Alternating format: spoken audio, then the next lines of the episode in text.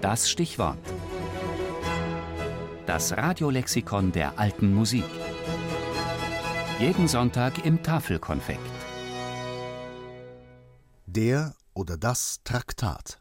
Theoretische Abhandlung zu einem bestimmten Thema.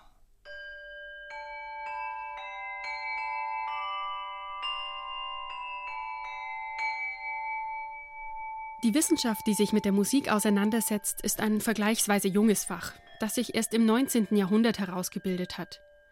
Schriftliche Abhandlungen zu musikalischen Themen gibt es aber schon seit der griechischen Antike. Als wichtigste Brücke ins lateinische Mittelalter gelten die Schriften von Boetius, der im 5. und 6. Jahrhundert gelebt hat.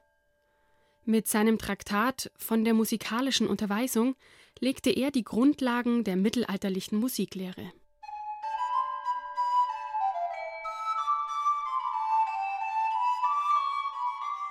Viele mittelalterliche Traktate behandeln Fragen der Notation. Diese hat sich im Laufe der Jahrhunderte nämlich wesentlich verändert. Die Notenzeilen und deren Markierung durch Schlüssel beispielsweise hat Guido von Arezzo um die Jahrtausendwende eingeführt. In seinem Traktat Micrologus de Disciplina Artis Musicae behandelt er auch die Praxis des mehrstimmigen Singens.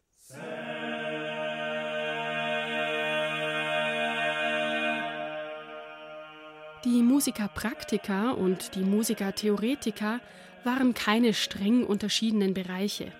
Viele Musiktheoretiker des Mittelalters haben sich ihren Platz in den Musikgeschichtsbüchern auch durch eigene Kompositionen gesichert.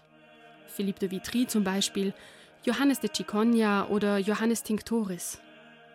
Andererseits ist uns in manchen Fällen nicht einmal der Name der Autoren überliefert, wohl aber ihre Abhandlungen zur Musik. Dass es an der Kathedrale von Notre Dame im Paris des 12. und 13. Jahrhunderts eine reiche mehrstimmige Musikpflege gab, das wissen wir beispielsweise vor allem dank der Aufzeichnungen eines Theoretikers. Und der ist uns nur als Anonymous IV bekannt.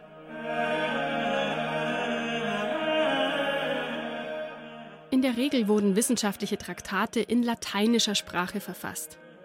Erst mit Beginn der Neuzeit entstanden schriftliche Abhandlungen auch in der Volkssprache.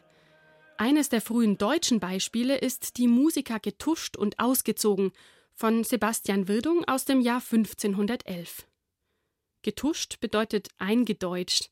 Ausgezogen meint, dass es sich wohl um einen Auszug aus einem anderen, früheren Werk handelt.